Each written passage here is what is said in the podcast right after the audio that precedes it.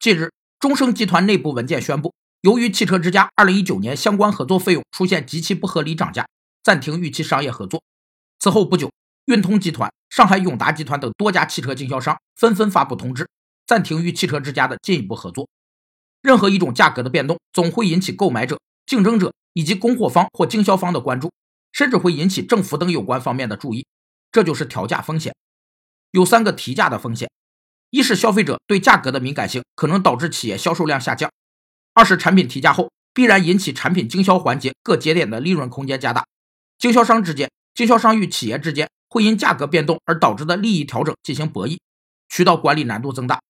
三是，在非成本原因情况下。提高产品价格会使消费者产生不公平的感觉，进而降低购买意愿。随着封杀门事件的发酵，